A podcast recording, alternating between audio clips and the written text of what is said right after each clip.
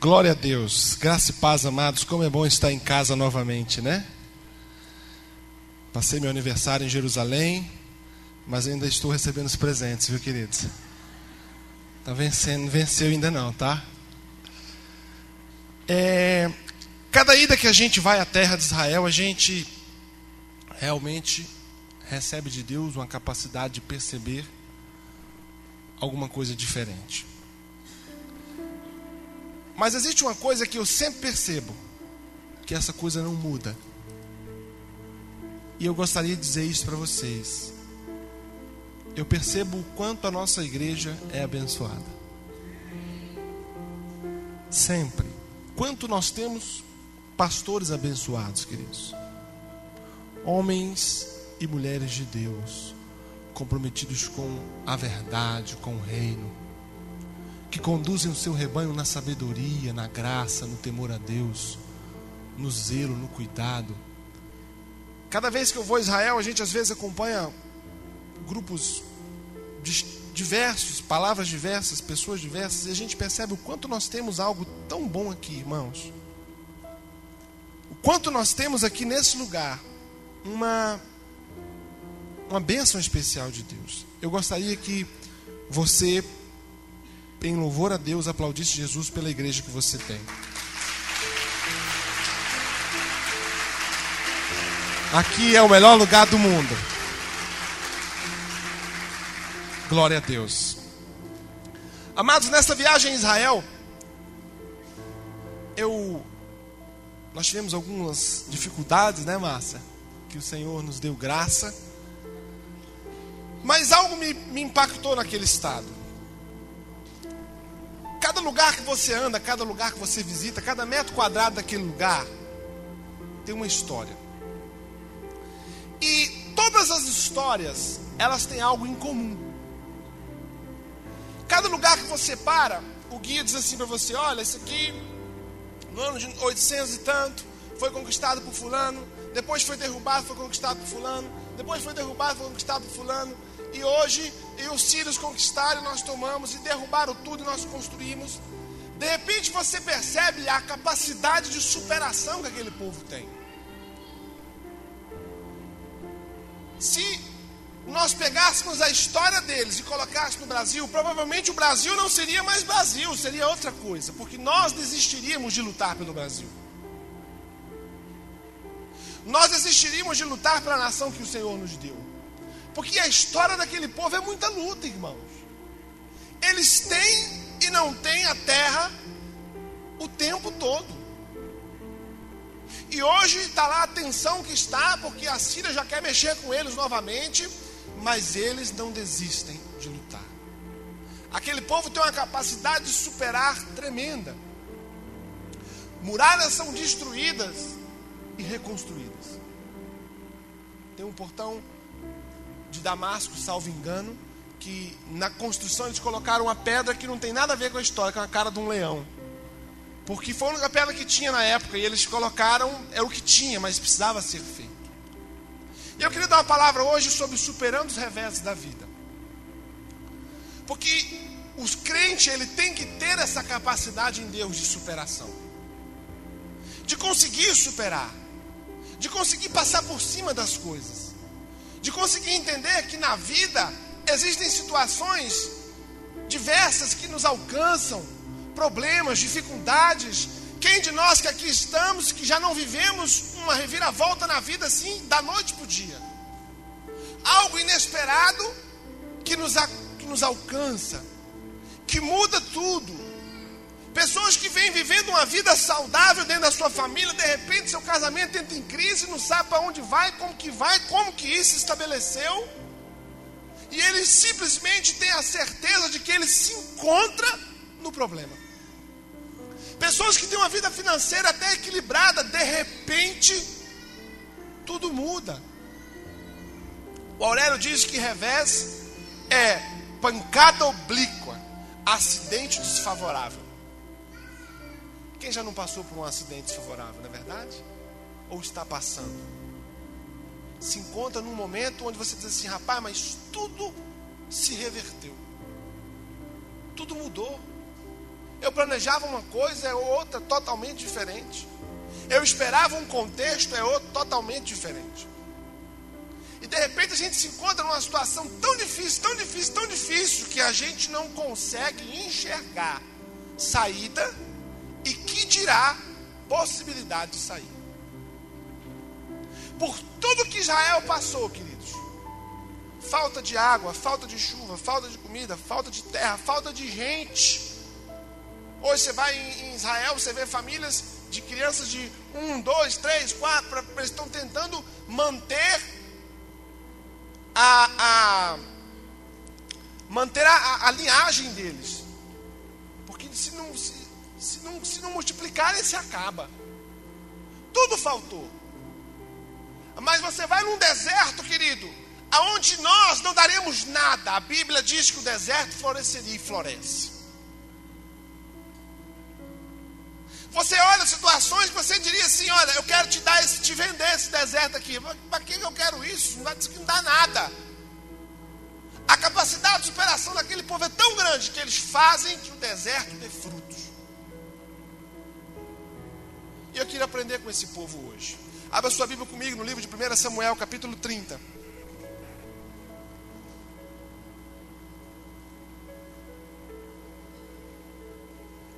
Diz assim comigo: Eu hoje vou aprender a superar. Olha aqui para mim. Davi, quando fugindo de Saul, Davi se aliou aos filisteus. E certa feita os filisteus foram para a guerra e Davi foi junto. E, os, os, príncipes dos filisteus olharam e disseram assim: Olha, esse cara foi quem derrotou Golias. É, não vamos com ele, não, porque ele pode dar trabalho, pode ser problemático essa guerra. Davi saiu de um lugar chamado Ziclag, aonde ali estava sua família, seus filhos, seus bens, sua casa. Deixou tudo ali e foi à guerra. Quando esteve em guerra, foi despedido da guerra, ele voltou para Ziclag. Deixa eu dizer algo para você. Quando Davi deixou Ziclag, Davi deixou em segurança, suas mulheres em segurança, seus filhos em segurança, seu gado em segurança, tudo em paz. Tudo dentro da normalidade, tudo certo. Mas a palavra do Senhor nos diz que Davi voltou a Ziclag. E quando Davi voltou a Ziclag, ele vivenciou e experimentou o revés da vida. A Bíblia diz assim: Sucedeu, pois, que chegando Davi e seus homens ao terceiro dia de Ziclag, já os amalequitas tinham dado com ímpeto contra o sul e a Ziclag, e esta ferido e queimado. Tinham levado cativos as mulheres que lá se achavam, porém a ninguém mataram, nem pequenos, nem grandes. Tão somente os levaram consigo e foram ao seu caminho. Davi e seus homens vieram à cidade, e ela queimada. E suas mulheres, seus filhos, suas filhas eram cativos. Olha aqui para mim. A gente lê três versículos em 20 segundos. Mas nós estamos lendo uma história aonde o inesperado aconteceu. E o inesperado negativo. A Bíblia diz que Davi veio voltando à sua casa, à sua família, ao seu povo, achando que achar tudo sob controle, tudo do jeito que ele deixou. Mas ele chega, queridos, e recebe uma história totalmente diferente daquilo que estava no seu coração. Ele encontra uma cidade incendiada e se depara com a perda das suas mulheres, dos seus filhos e do seu patrimônio. Sabe o que é você perder tudo da noite para o dia? Assim foi Davi. Tudo. Tudo estava normal. Queridos, a vida às vezes reserva para nós situações como essa. A gente vem caminhando, achando que está tudo bem, está tudo normal, mas de repente a coisa muda. De repente aquilo que era para ser não é mais. Aquilo que eu tinha já não tenho. Aquilo que eu que era meu já não é meu mais. Aquilo que me era um sorriso se tornou meu choro. E de repente nós nos encontramos em uma situação onde estamos confusos, perdidos e só. E eu lhe pergunto: o que fazer? Talvez você esteja hoje na sua situação de furto, de roubo, de perda, do avés. A vida que você leva hoje não é nada aquilo que você esperava há um ano atrás. Quando há um ano atrás você olhava para hoje, você enxergava algo totalmente diferente daquilo que você vive. E aí, querido, nós vivemos um processo de encontramento, de se encontrar. A palavra do Senhor nos fala, no texto diz assim: Então Davi e o povo que se achava com ele ergueram a sua voz e choraram. Você sabe qual é a primeira coisa que nós recebemos dentro de nós quando nos sentimos no furto? É o choro. Quem de nós nunca chorou por aquilo que se foi? Ou por aquilo que não é? A Bíblia diz que todo o povo que estava com Davi chorou. Mas existe, queridos, um, um entendimento errado sobre o choro. A Bíblia te dá o direito de chorar. Abra sua Bíblia comigo no livro de Salmos, capítulo 30, versículo 5, diz assim: Salmos 35. Diz assim: Porque não passa de um momento a sua ira, mas o seu favor dura a vida inteira.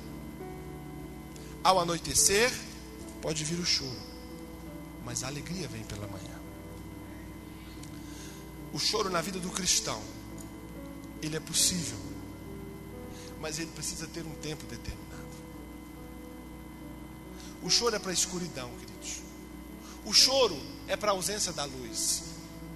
O choro é para o tempo da escuridão. O problema é que nós mantemos o choro perpetuamente. A Bíblia diz o seguinte, na história de Davi: E Davi chorou então Davi, o povo que se achava com ele, chorou, levantaram a voz e chorou, até não terem mais forças para chorar. Deixa eu dizer algo para você. Se você não der um limite ao seu choro, se você não der um limite ao seu choro, o seu choro por si só dará o limite. Antes que você não tenha mais forças para chorar, tente parar o choro. Porque quando o choro chega ao ponto de se esvaziar em si mesmo, aí inicia-se um processo de decadência. Nós vamos acompanhar o texto vamos entender que Davi começou chorando, até aí tudo bem. Não tem problema. A perda pode te levar ao choro. Mas Davi chorou, chorou, chorou, chorou, até que o próprio choro em si se acabasse. E não teve mais forças para chorar. Mas o texto que nós lemos em Salmo diz o seguinte: que a ira de Deus ela pode durar um momento, mas a sua graça o seu favor é a vida inteira. O seu choro pode ser mantido pela noite, mas a alegria tem que vir ao amanhecer. É tempo hoje de Deus amanhecer na sua vida. É tempo de hoje Deus tornar claro aquilo que é escuro aos seus olhos, que é a graça de Deus, o amor de Deus na pessoa de Jesus. A palavra do Senhor nos diz que depois que Davi chorou, chorou, chorou, chorou, chorou, até não ter mais forças para chorar. Diz o texto. Também as duas mulheres de Davi foram levadas cativas, Aionã, Zezelita e Abigail, e a, a viúva de Nabal, o carmelita. Davi muito se angustiou. O problema, queridos, de quando nós choramos, choramos até não ter forças para chorar. Quando acaba o processo do choro, inicia-se o processo da angústia. Irmãos, essa é uma decadência que a maioria das pessoas vivem em si mesmas. Você vai chorar. Haverão momentos de choro. Haverão momentos em que realmente a vida nos, nos prega vezes. Chore, querido. Chore. Mas dê o seu choro um tempo determinado. Existem pessoas que só sabem chorar. Choram, choram, choram, choram. E o processo de parada do choro não é porque ela não quer chorar mais. Porque se, se ela tivesse condições de chorar mais, ela chorava mais. Mas é porque acaba a força de chorar. Aí inicia-se o processo da angústia. No avés da vida, querido, você chore. Mas se você partir para o processo da angústia, e angústia é ansiedade, ou aflição intensa, ânsia, agonia. Se eu pudesse dar uma definição para angústia, seria a admissão da ausência da esperança. A pessoa se angustia quando ela admite que a esperança se foi. Quantos de nós não vivemos esse processo da angústia, da ausência da esperança, da ausência do olhar que agrada a Deus, de olhar para o futuro com esperança? Queridos, quando o choro nos toma conta, nos absolve, por si só termina, nós, por nós mesmos, iniciamos o processo de angústia. Satanás não tem nada a ver com isso, Deus não tem nada a ver com isso. Você se torna o angustiado. Você anula de você mesmo a capacidade de esperar na esperança. Como existem cristãos que estão na igreja angustiados, olham para o dia de amanhã sem esperança e vivem a angústia o avés da vida, a dificuldade da vida, o único direito que ela pode ter sobre você é de te causar o choro. Se ele partir para o processo da angústia, você inicia um processo de decadência. Não podemos ser angustiados, queridos. Atribulados, angustiados não. Não deixe que Satanás roube do seu coração a esperança em Deus, a alegria em Deus. Chore Chore a sua dor. Mas não deixe que o choro se acabe em si só e a angústia inicie. Porque quando a angústia se inicia, queridos, ela nos coloca num quarto escuro. E é um processo decadente. Porque nós não ficamos só na angústia. Quando a angústia ela vai tomando conta de nós, nós deixamos de passar a viver a angústia e passamos a ser o angustiado. A angústia passa a ser o seu porto seguro. Você não consegue compreender nada além da angústia. Você não consegue compreender nada além da desesperança. Você não consegue ver nada de bom, nada funcionando. Pastor não presta, igreja não presta, louvor não presta, palavra não presta. Floresce aos seus olhos. Nada que Deus faça por você, você vai conseguir enxergar, porque você é o angustiado. Você não tem a semente da esperança em você. E aí você passa para o terceiro estágio que Davi passou. A Bíblia diz assim: Davi muito se angustiou, pois o povo falava em apedrejá-lo, pois todos estavam em amargura. Aí você sai do processo de angústia e entra no processo de amargura. Esse é terrível. Porque a amargura, queridos, Salmo 73, 21. Abra comigo. Olha o que fala Deus sobre a amargura. Salmo 73, 21.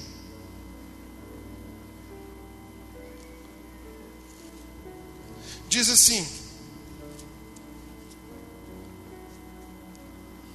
Quando o coração se me amargou e as entranhas se me comoveram, eu estava embrutecido ignorante, e era como irracional a tua presença. Sabe o que acontece com o amargurado? Ele se torna isso aqui, ó, um bruto, um ignorante. E ele não consegue mais, não tem mais a capacidade de perceber a presença de Deus. Como existem pessoas amarguradas, queridos, que fizeram da sua angústia a sua verdade de vida e tornaram aquilo que era doce amargo. Viver, irmãos, para nós tem que ser uma coisa boa. Eu pergunto para você, a vida para você, você enxerga a vida como uma coisa boa? Como uma coisa doce? Quando o sol nasce e você acorda, qual o tipo de espírito que vive dentro de você. Dá alegria, Deus, que dia lindo. Obrigado por mais um dia. Obrigado, Senhor, por mais esse dia que se inicia. Ou você acorda com duas toneladas sobre os seus ombros e diz assim: Meu Deus, eu tenho que viver esse dia. não podemos tirar da vida que o Senhor nos deu a doçura da vida torná-la amarga. Porque quando nós somos amargurados, nós passamos a ser ignorantes, grosso, bruto. E de repente, nós não conseguimos mais perceber Deus. E sabe qual é o problema da junção dessas três coisas, queridos? Sabe qual é o problema quando essas coisas se encontram? O choro, a angústia e a amargura. Diz assim a palavra do Senhor: Davi muito se angustiou, pois o povo falava em apedrejá-lo. A junção de choro, angústia e amargura é igual à morte. Quando Davi viu no povo choro, angústia, amargura, ele falou: Vou morrer. Porque não há vida na junção dessas coisas. Não há proposta na junção dessas coisas. Não há presença de Deus na junção dessas coisas. Se você viver o seu choro, vive a sua angústia e a sua amargura, e você não se livrar disso, você vai morrer. Se você não morrer no mundo físico, com certeza já está morto no mundo espiritual. Não se pode viver Deus com as bases do choro, da angústia, da amargura. Deus não te encontra e você não encontra Deus. Davi, quando entendeu que ele vivia um processo de decadência, o povo cogitou: vamos matar Davi. Porque o fruto do choro, da angústia e da amargura é morte. E tem muita gente que já está morta dentro da igreja. Porque é amargurado, é angustiado e é chorão. É amargurado, é angustiado. Gente que em tudo que faz, em tudo é amargurado. A gente fala de um CD, ah, vem com negócio de CD, comprar CD. Fala em oferta, ah, é, é dinheiro, tudo é dinheiro. É amargurado. Não sabe o doce que Deus tem para a vida da gente. Tudo reclama, tudo está ruim. Se come muito, está ruim porque comeu muito. Se come pouco, está ruim porque comeu pouco. Se tem um carro para andar, está ruim porque o carro é velho. Se não tem um carro, está ruim porque está andando a pé. Não enxerga doçura em nada. Você vai viver um processo de morte. E de repente, quando nós estamos nesse instante, nós vivemos a verdadeira encruzilhada da vida. Porque aí o que eu vou fazer? Eu tive um problema, pastor. Eu realmente vivi o choro não soube administrar isso, vivi o processo de angústia. Também não soube administrar, vivi o processo da amargura. Só do senhor falar, eu estou com raiva do senhor. de tão amargurado que eu estou. Mas e aí? O que fazer? Eu quero dizer algo para você. Deus não vai fazer nada por você. Ai, pastor, o que é isso? Você me dá uma palavra dessa? Deus não vai fazer nada por você. Deus deu a você algo chamado capacidade de decidir, capacidade de resolver, hoje nós chamamos de livre-arbítrio. A palavra do Senhor nos fala o seguinte: que Davi se encontrou na situação de furtado, roubado, em choro, em angústia em amargura. E ele precisava decidir alguma coisa. Ele precisava resolver alguma coisa. Aqueles que eram seus valentes, seus guerreiros, aqueles homens que estiveram com ele na caverna de Adulão, começaram a dizer: vamos matar o cara. Ele é que é o culpado. Como é que ele tira a gente de dentro da nossa família? Sabe o que Davi resolveu fazer? A palavra do Senhor nos fala, no versículo 4: Davi muito se angustiou, pois o povo falava em apedrejá-lo, porque todos estavam em amargura, cada um por causa dos seus filhos e das suas filhas. Mas diz o texto assim: porém, Davi se reanimou no Senhor seu Deus. A Bíblia diz que Deus animou Davi? Não. Davi estava assim, ó, chorando. Meu Deus, cadê minha mulher? Cadê Catiane, meu Deus? Oh, mulher bonita, não vou achar outra, Senhor. Cadê Isaac, Deus? Ravé, Ravé aprendeu a andar, vai fugir do povo, Senhor. E começaram a dizer: mata, não mata, mata Davi, mata Davi. A Bíblia diz que Davi deu um salto, largou tudo para trás, largou o choro, largou a angústia, largou tudo. E se agarrou e animou-se. Levantou, limpou. Vambora, vambora. Deus é comigo, Deus é a meu favor. Eu tenho um Deus que me ama, que me cuida, que vai me devolver. Eu tenho esse Deus dos céus que zela de mim. Eu não vou me deixar perder o ânimo. A Bíblia diz que Davi se animou em Deus. Davi se lembrou de que ele tinha um Deus. Davi se lembrou que ele tinha uma promessa de ser rei em Israel. Davi se lembrou que Deus tinha uma aliança com ele. Davi se lembrou que o Todo-Poderoso era a seu favor. Incorporou esse ano. Você não vai ver Deus dizer assim para Davi: vai, Davi, você levanta, Davi. É um processo seu é um momento seu, é uma decisão sua de ficar lambendo suas feridas, de ficar remoendo seus traumas, de ficar remoendo seus problemas, de ficar chorando o que se perdeu, de ficar tentando achar um culpado, de ficar tentando sentenciar esse culpado, de ficar tentando condenar esse culpado, ou de largar tudo para trás e confiar em Deus ou de abrir mão de estar se remoendo dentro de você e se animar em Deus e criar a esperança em Deus, porque Deus tudo pode. É a sua decisão. Não adianta orar por você, não adianta passar óleo em você, não adianta trazer óleo santo de Israel, queimar a fogueira santa, se você não decidir em você soltar tudo aquilo que te leva para a morte e se apegar a só aquilo que te leva para a vida é o seu processo. De dizer hoje, ó, realmente eu tomei prejuízo, fiquei amargurado, fiquei angustiado, mas hoje acabou. Hoje acaba. Eu me animo no Senhor.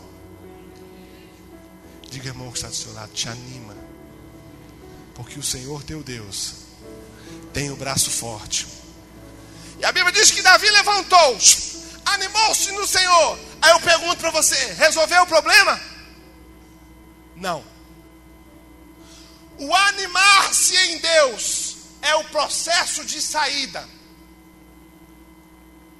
Anima-te. Irmãos, nós precisamos ser felizes. Pastor, eu estou passando dificuldade, mas você vai passar por ela e ela não pode te roubar a sua alegria, porque a alegria do Senhor é o que te mantém em pé, a alegria em Deus é o que te dá vida, é o que te faz acordar todos os dias com vontade de viver. Como pessoas têm perdido a alegria de viver. Anima-te no Senhor teu Deus. Dá a Ele esse voto de confiança, de se entregar e se alegrar em Deus. Não chore mais. O choro é da noite que passou, porque hoje o dia vai raiar na sua vida. Você acredita nisso? Aplauda, Senhor Jesus.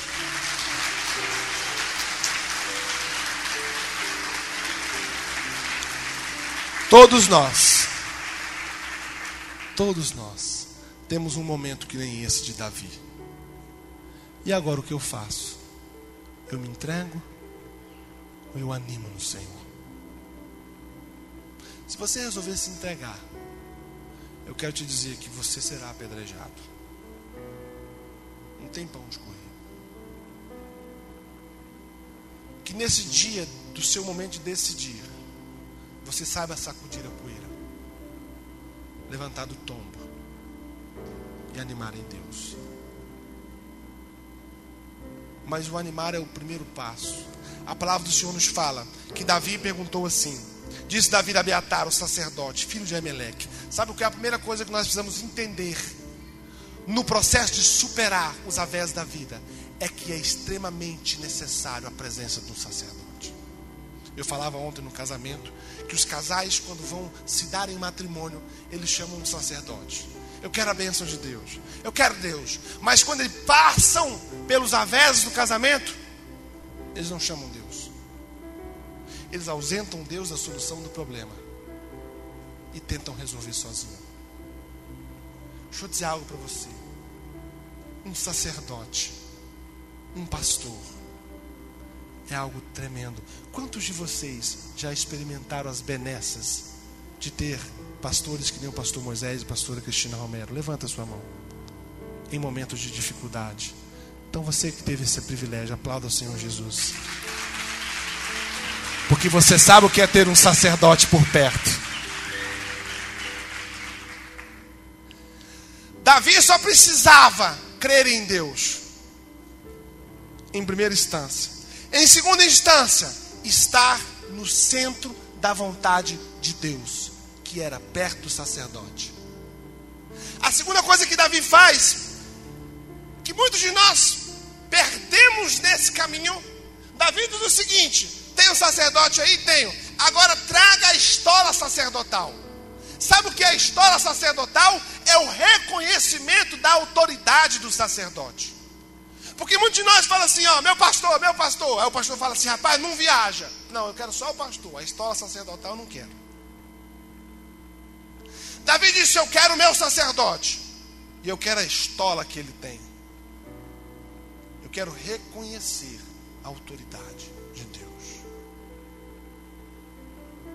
nós precisamos reconhecer a autoridade desse altar. Porque esse altar tem autoridade.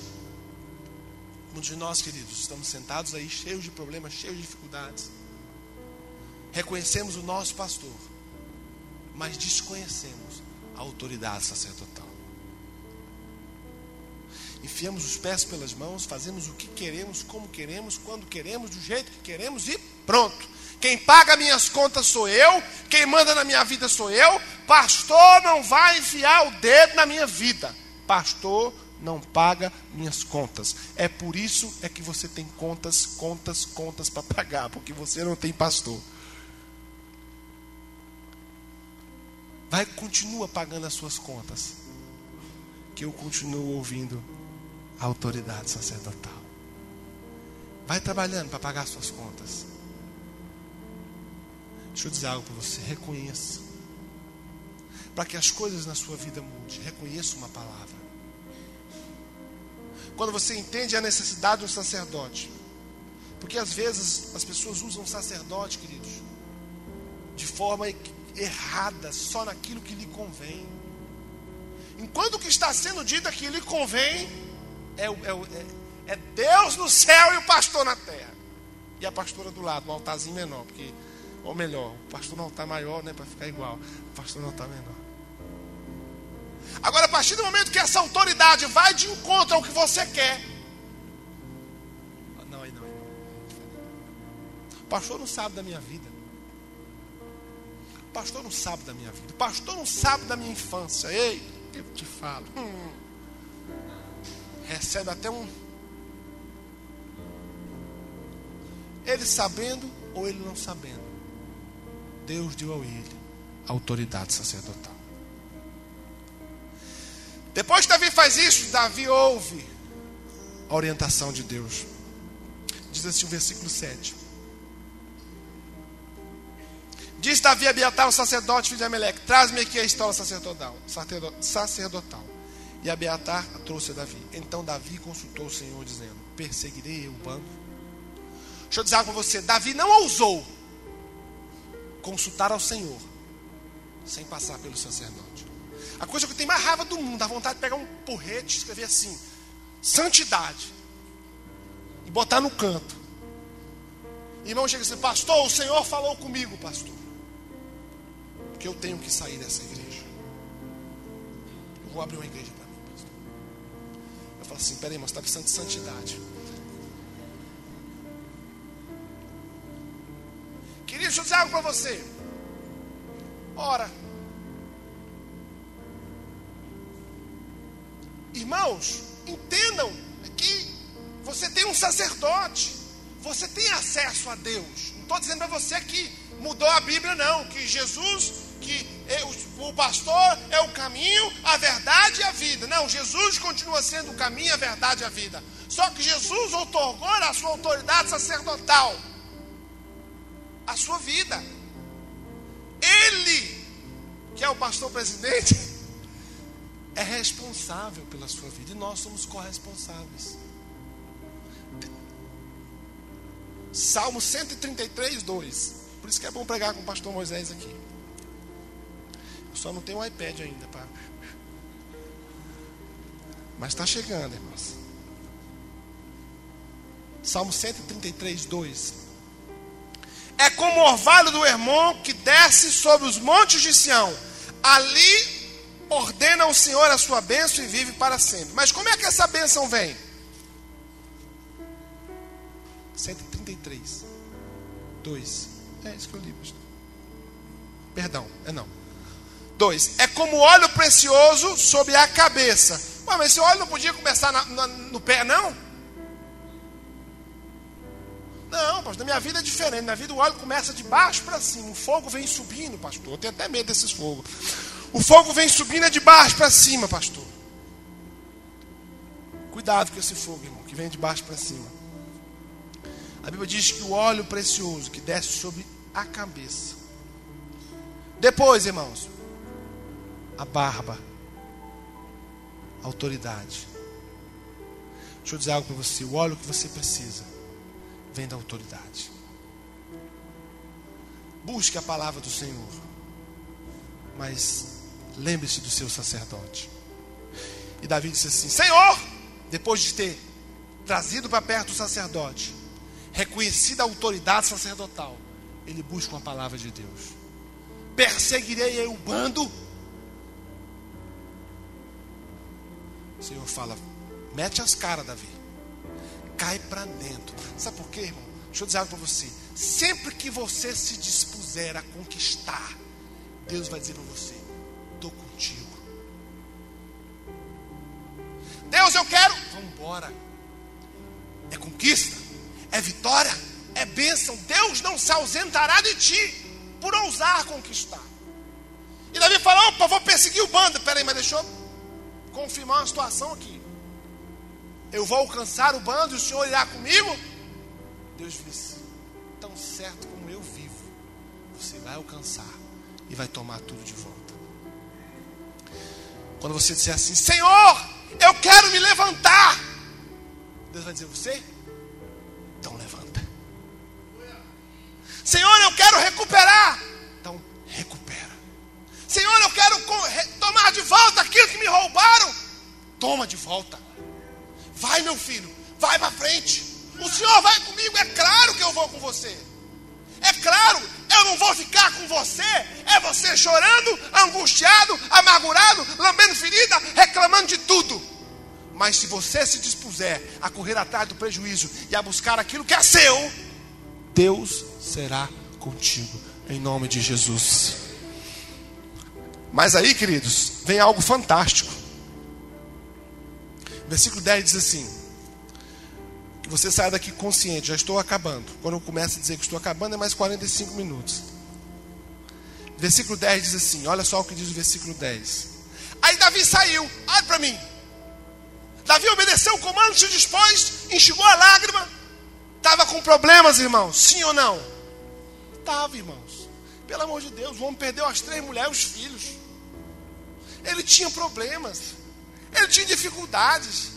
Ele estava na sua alma, queridos, comprometido. Mas ele não parou. Não deixe os avés da vida te paralisar. Mesmo com dificuldade, mesmo com problema, mesmo sem saber para onde ir, ele foi à conquista. Ah, mas eu estou pastor, eu não dou conta. Ai, vai. Arranca a força de onde você não tem e vai. Olhe para Deus com esperança anima-te no Senhor e prossiga. Sacode a poeira, meu filho, e volta a andar. Porque se você paralisar no caminho, você será vítima das pedras daqueles que estão à sua volta. Davi foi. Davi foi. Mas a palavra do Senhor nos fala no versículo 10. Olha só o que diz o versículo 10. Eu estou encerrando, amados. Diz assim: Davi, porém, e 400 homens, vou voltar. Versículo 9: Partiu, pois, Davi, ele e 600 homens que com ele se achavam. E chegaram ao ribeiro de Besor, onde os retardatários ficaram. Davi, porém, os 400 homens continuaram a perseguição. Pois que 200 ficaram para trás, por não poderem. de cansados que estavam. Há momentos na sua vida do processo de conquista que você vai cansar. A gente está aí um ano, dois anos, três anos lutando. Está assim, pastor, eu estou cansado. É, a Bíblia te prevê isso. Tem hora que cansa, irmãos. Tem hora que cansa acreditar, tem hora que cansa tentar, tem hora que cansa orar, tem hora que cansa jejuar, tem hora que cansa ouvir a gente, tem hora que cansa ouvir os irmãos tocando. Cansa! 200 desistiram. 200 ficaram para trás, mas 400 não desistiram. Diga, irmão, que está falando, se você está cansado, não desista. Diga assim, porque o cansaço, diga, o cansaço é sinal de que ainda falta o último ponto da sua conquista.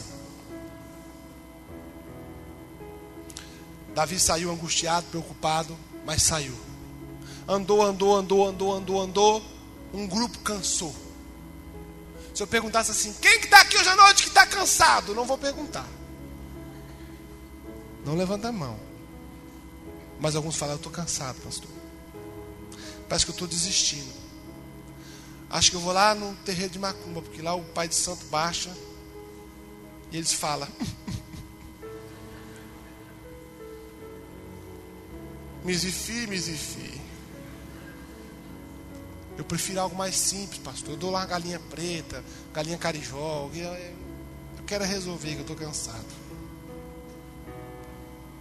Quem já não fez isso, né? Irmão, se vocês quiserem vontade da galinha, dá para mim, queridos. Eu amo galinha. Pode trazer igual faz lá, farofinha, tudo prontinho. Mas não desista. A Bíblia diz que Davi angustiou-se. Davi andou, um grupo cansou e ele prosseguiu, porque depois do cansaço, no versículo 17 diz assim: Feriu-os Davi. Depois do cansaço ainda tem a luta. Ou você achou que Davi ia andar, andar, andar, chegar cansado e falar assim: Ô Malequita, ô Malequita, Malequita, Malequita, tu passou lá atrás, Malequita. Pegou meus filhos, Malequita. Catianinho, oh, meu Deus. Tem um bichinho assim andando aí, meu filho. Tá. Você está achando que Davi esperava isso, um acordo diplomático? Rapaz, devolve minha mulher. Os homens estão tá aí querendo me apedrejar. Amados, ainda tem um processo de luta. Quando Deus te levar à presença daquilo que é teu, lute por ele. Sabe por que Moisés não entrou na terra prometida, irmãos? Porque ele não lutou. Lute. Tem muito crente que anda, anda, anda, anda, anda, anda. Vê de pertinho a bênção, vê assim de tete a tete. Mas não dá o último suspiro. Davi, quando deu dos Amalequitas, cansado, angustiado, preocupado, falou: galera, agora tira a força de onde não tem. E vamos tomar aquilo que é nosso. Eram 600, ficaram 200 para trás, já eram menos. Não importa qual a sua estrutura que você tem hoje, lute. Pastor, eu era, eu era um empresário, lute. Lute por aquilo que é seu na certeza de que o braço forte do Senhor será contigo, na certeza de que o Senhor das guerras pelejará a seu favor, mas lute. A palavra do Senhor nos fala no versículo 17: assim, feriu Davi desde o crepúsculo vespertino até a tarde do dia seguinte, nenhum deles escapou, senão só 400. Ora, eles estavam em 400. Você imagine que, que, que, que tanta gente que era isso aqui. Porque o texto diz assim: ninguém escapou, só 400. Uma minoria que tinha lá, que fugiu de camelo. Assim Davi salvou tudo quanto havia tomado os Amalequitas. Diga assim comigo: tudo aquilo, tudo aquilo que é meu, é meu. Também salvou as suas duas mulheres. Não lhes faltou coisa alguma, nem pequena, nem grande, nem os filhos, nem as filhas, nem o despojo, nada do que lhes havia sido tomado. Tudo, diga comigo, tudo, diga tudo, Davi tornou a trazer. Deus quer que você tenha tudo o que Ele tem para você. Pastor, eu perdi. Eu já perdi. Mas Deus tem tudo de volta. Anima-te no Senhor. Aquele povo de Israel, eles superam de uma forma incrível. Você também pode superar. Você não nasceu para perder. A única coisa que você precisa fazer é na encruzilhada da vida, aonde o choro te alcançou, aonde a angústia te alcançou e aonde a amargura te alcançou.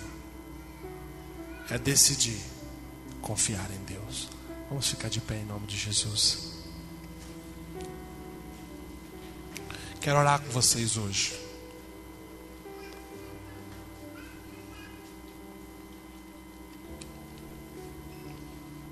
Esse Davi que nós lemos sobre ele aqui hoje.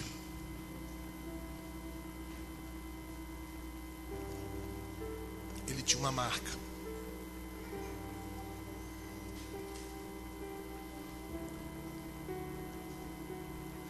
Nós somos, nós temos um péssimo defeito. Escuta o que eu vou lhe dizer. Tem algumas pessoas aqui essa noite que precisam ouvir o que eu vou dizer agora. Nós nos esquecemos do que Deus diz ao nosso respeito. Porque esse Davi, que vocês ouviram isso aqui dele, um dia, o profeta Samuel disse para ele: Você vai ser rei de Israel.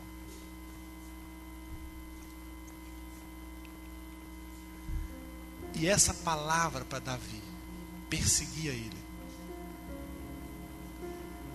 Eu tenho certeza que no momento de reflexão que Davi chorava, que ele viu as mulheres ausentes, os filhos ausentes, seus bens ausentes, a proeminência da morte para ele, porque se ele não tomasse uma providência, ele ia morrer. Ele disse assim: Rapaz, eu não posso morrer, porque Deus me disse que um dia eu seria rei de Israel. Quantas coisas Deus já não te disse ao seu respeito?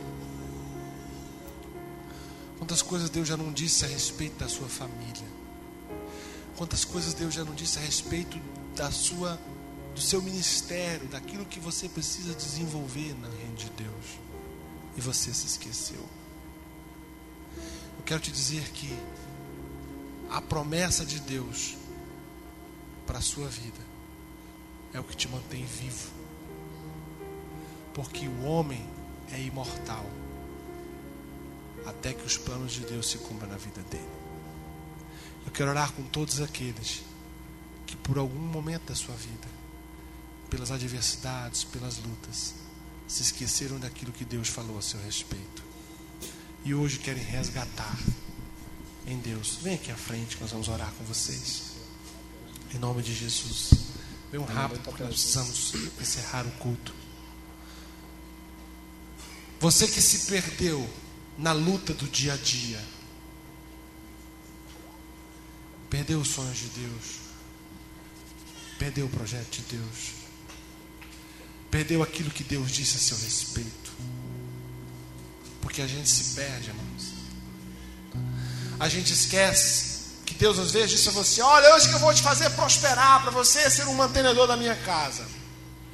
Ih, já ficou para trás há muito tempo. Deus às vezes diz: Olha, você será um pastor na minha casa. Deus às vezes diz para você: Você será um adorador do meu altar. E ficou para trás. Porque a adversidade te alcançou. E ela alcança, irmãos. você chorou, e você se angustiou, e você se amargurou, e resolveu não acreditar naquilo que Deus disse a seu respeito, naquilo que Deus disse a respeito da sua família. Mas hoje é o dia em que o ânimo do Senhor